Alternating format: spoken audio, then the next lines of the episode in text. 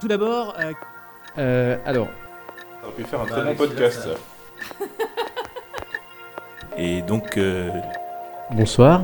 J'ai un avis extrêmement subjectif. Voilà. voilà ce que je pourrais dire en quelques mots. Mon camarade a très bien parlé, il a dit l'essentiel.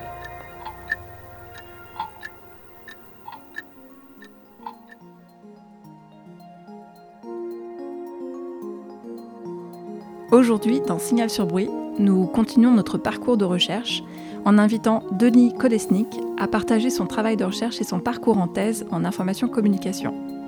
Je suis Anaïs Meunier et vous écoutez Signal sur bruit. Je m'appelle euh, Denis Kolesnik, j'ai 31 ans. Je viens de passer en deuxième année euh, en thèse au CNAM, euh, au laboratoire du CNDF. L'idée même de- d'entamer le parcours chercheur était, sémée dans ma tête par Philippe Delara, qui était alors mon directeur des mémoires euh, en Master 1 à l'Université Paris 2, Panthéon-Assas. Je n'ai pas entamé mon, mon doctorat à cette euh, institution. Et je l'ai eu euh, deux ans après. Le sujet a un tout petit peu basculé, parce que moi, j'ai travaillé plutôt sur, euh, sur la question cyber, mais j'ai vu que je, ne pouvais pas forcément rajouter quelque chose d'important dans la science française. Au fait, euh, mon mémoire de M2, il s'est focalisé sur, sur les questions de la cybersécurité. En partie, je pense que j'ai opté pour ce sujet tout simplement parce que c'était bien à la mode. Mais moi, euh, d'un côté, je n'avais pas de, capacité, on va dire, technique pour vraiment euh, produire quelque chose de, de qualité en, en tant que recherche. Et de deux, je pense que vraiment le sujet ne me passionnait pas autant que ça. Ce que j'ai fait, euh, j'ai j'ai euh, étudié en Ukraine, j'ai bossé au bureau de liaison de l'OTAN, euh, j'ai été consultant avec justement avec une entreprise américaine. Puis j'ai fait mes études. C'était très difficile en fait parce que tout mon projet en fait était fait sur. J'étais persuadé que j'allais entamer la thèse directe, et sauf que ça n'a pas marché. Donc euh, une année j'étais un tout petit peu oh waouh, mais qu'est-ce qu'est-ce que voilà comment est-ce que je procède? Et donc j'ai commencé à chercher, euh, à m'intéresser comment comment en fait trouver comment trouver le directeur de thèse. Euh, c'est qu'également on n'est pas très facile. Trouver un directeur de thèse c'est parmi les plus grands défis. Si vous ne continuez pas le, le parcours euh, master direct thèse. Je, me, je me souviens le jour comment j'ai trouvé mon directeur, ma directrice de thèse, au fait. Euh, j'étais, euh, j'étais sur Internet, sur le, site thèse.fr. Et donc, je cherchais justement les, thèses qui sont en cours, euh, plus ou moins liées au, sujet. Et donc, j'ai vu le nom de, ma directrice de thèse. Et les thèses qu'elle a dirigées, et fait, je l'ai contactée. Ainsi que l'évoque Denis Kolesnik, la recherche d'un directeur de thèse est la difficulté principale à laquelle les futurs thésards sont confrontés lorsqu'il s'agit de s'inscrire en thèse, d'autant plus si on est sorti du cursus habituel licence, master, doctorat. Lors de cet entretien, Denis Kolesnik a insisté sur les différents défis qui attendent les doctorants et qui sont à prendre en compte quel que soit le niveau de recherche. La disponibilité des sources et des personnes sources, les difficultés techniques, Denis, par exemple, a dû se former à différents outils d'analyse et d'extraction de données des réseaux sociaux pour euh, créer le corpus de travail de sa thèse. La nécessité de bénéficier de temps et d'argent via une bourse ou un travail rémunéré compte également énormément. Et enfin, en ce qui concerne plus particulièrement le sujet de la thèse, Denis Kolesnik est confronté à l'interdisciplinarité du sujet et donc il a besoin de faire appel à différents concepts issus aussi bien des relations internationales, de la sociologie que de l'information communication. Denis Kolesnik revient maintenant sur les éléments qui lui ont permis ou donné envie de travailler sur son sujet de thèse. Mais en travaillant dans l'analyse, euh, l'analyse de risque pays, il faut dire que je suis expert associé à ESRIS, East European Security Research Initiative. On a fondé euh, un think tank qui s'appelle Gagra Institute il y a, il y a deux ans.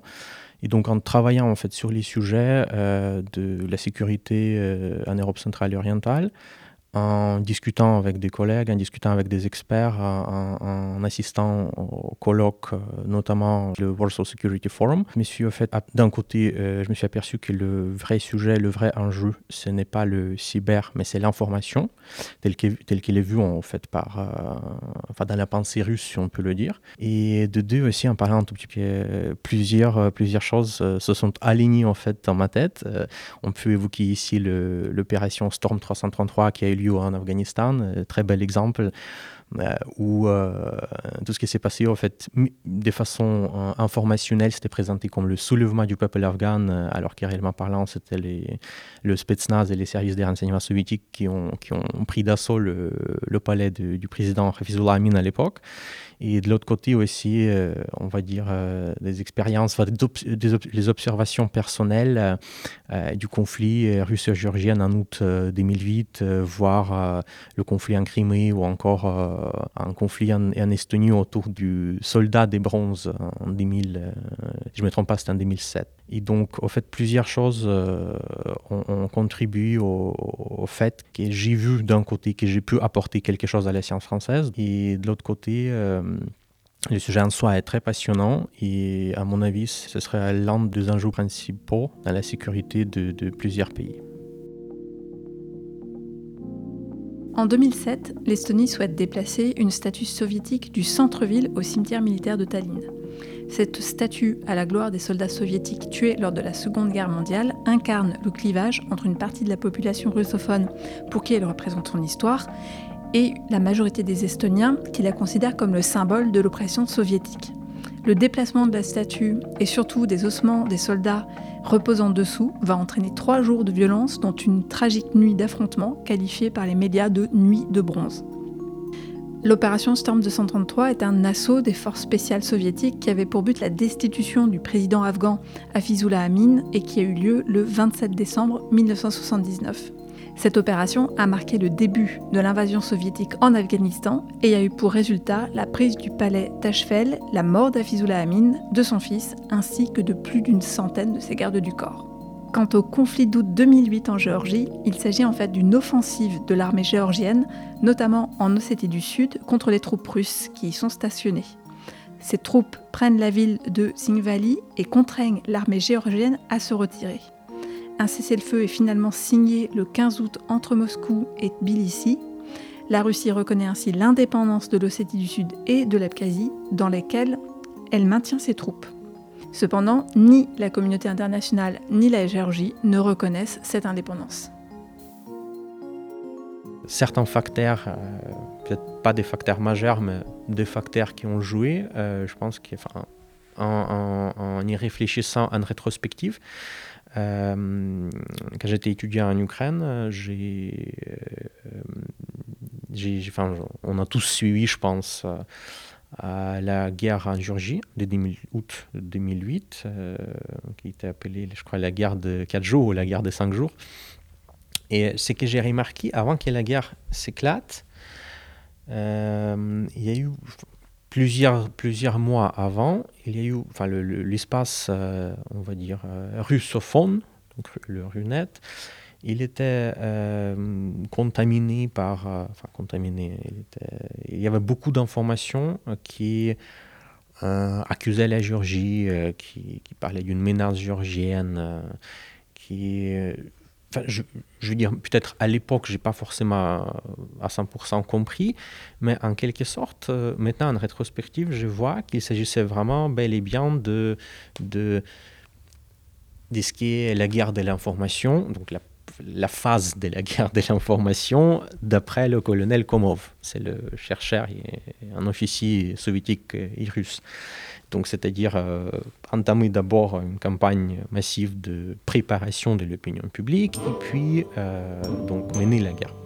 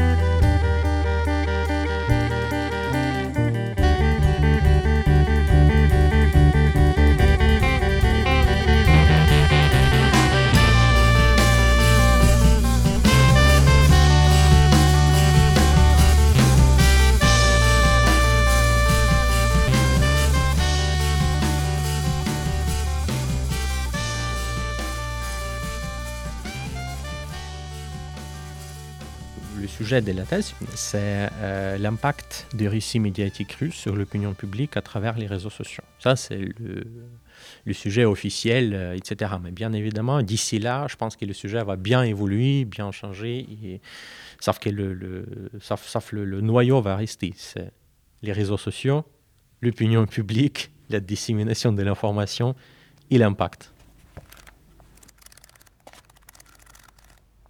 Encore une fois, c'est un rétrospectif que j'ai compris. Euh, vers 2009, 2008 également, 2010, euh, en Russie, il y a eu des livres qui ont, qui ont été publiés euh, du genre euh, euh, l'opération Ukraine, le trident cassé, etc., et qui évoquaient une guerre, d'une guerre slash une guerre civile où les nazis de Kiev, appuyés par l'OTAN, luttent, enfin répriment la population russophone, et du coup la population russophone, la Crimée et entre guillemets le, la Novorossia, qui se révolte contre ces régimes, régimes nazis de Kiev, appuyés par les Russes et qui voilà, arrive à repousser cette offensive. enfin, vous voyez un tout petit peu. Ces différents événements, extérieurs ou bien liés à l'histoire personnelle de Denis Kolesnik, ont créé une infinité avec le sujet, sans parler d'un sujet évoqué lors de l'entretien qui est sa maîtrise de différentes langues slaves, qui lui permet d'élargir son corpus et d'avoir accès à des documents non traduits qui enrichissent bien sûr son travail de recherche. Il évoque maintenant la question de l'espace informationnel, de sa maîtrise, de son utilisation en termes de propagande notamment, tel qu'il sera étudié et envisagé dans le cadre de sa thèse. Ce qui a en quelque sorte participé à l'évolution de mon sujet de, thèse, c'est que je, me suis aussi rendu compte que dans l'approche russe, le cyber fait partie de l'information. Voire plus, nous, à l'Occident, on parle toujours de, cyberguerre. Euh, tout, est cyber, en fait, cyberattaque. Si vous lisez les, enfin, les documents, des doctrines de, chercheurs russes, vous, vous, allez vite euh, vous apercevoir que d'abord, ce qui existe, c'est l'information. En fait, toute est l'information. En fait, cyber, ce n'est qu'un outil pour, par exemple, mener de, de, la désinformation, pour pirater un compte, pour avoir de l'information. Donc, en fait, tout est l'information. Y a la question de soft power, de l'utilisation des réseaux sociaux, de l'influence des puissances étrangères en général dans un pays X ou Y. C'est pas qu'on le voit tout le temps, mais chaque personne euh, ne peut pas être détaché au fait de l'espace informationnel. Donc on est tous des consommateurs de l'information, certains parmi nous ont des producteurs de l'information également, mais tout le monde euh, reçoit de l'information. Et c'est là, en fait, où je me suis rendu compte que, au moins quand j'ai préparé mon projet, il n'existait pas d'études comparatives euh, sur la dissémination de l'information et leur impact sur l'opinion publique. Et donc j'ai décidé, euh, en fait, d'entamer cette étude euh, comparative, parce qu'au début, mon projet de thèse ne prévoyait pas une étude comparative. L'information est importante et à quel point, si avant, dans la les pays étaient vraiment bien protégés par les frontières, les frontières physiques. Maintenant, les frontières n'existent pas quasiment. L'information pénètre tous les, tous les frontières. Euh, je veux dire, euh, n'importe qui peut produire de l'information, par exemple en langue française, et euh, essayer de, de, bien disséminer cette information en France. bien évidemment, il y a il y a des acteurs différents qui le font euh, plus ou moins. Enfin, encore je suis persuadé que cet enjeu-là, la, sécurité informationnelle, la question de l'information, la question de, de, l'influence de l'opinion publique, ou en général de la population, devrait être ou est une question clé euh, pour la défense euh, de chaque pays, dont la France. Pour conclure, je demande à Denis Kolesnik quels espoirs il porte dans sa thèse et dans ce travail de recherche qu'il a entamé maintenant depuis un peu plus d'un an. Déjà, d'un côté, euh, je voudrais bien que ma thèse elle participe ou elle, ajoute quelque chose de positif dans la science française. Et de deuxième côté, bien évidemment, la thèse, elle, elle ouvre des portes aussi. Je voudrais, euh, bien évidemment, euh, me progresser enfin, ou me développer dans cette optique. Je pense que j'essaierai toujours sur la zone euh, l'Europe centrale orientale. Russie, bien évidemment. En futur, euh, avec ma thèse, je pense que cela me donnerait plus de légitimité également pour travailler euh, dans l'analyse, dans, dans la recherche. Merci encore à Denis Kolesnik pour cet entretien. Vous pouvez retrouver ce podcast sur vos applications préférées, iTunes, Spotify ou bien encore le site du CDEM. N'hésitez pas à nous laisser des notes et des commentaires ainsi que vos suggestions sur la page Facebook du CDEM notamment. A très vite dans Signal sur Bruit, le podcast du Centre de documentation de l'école militaire.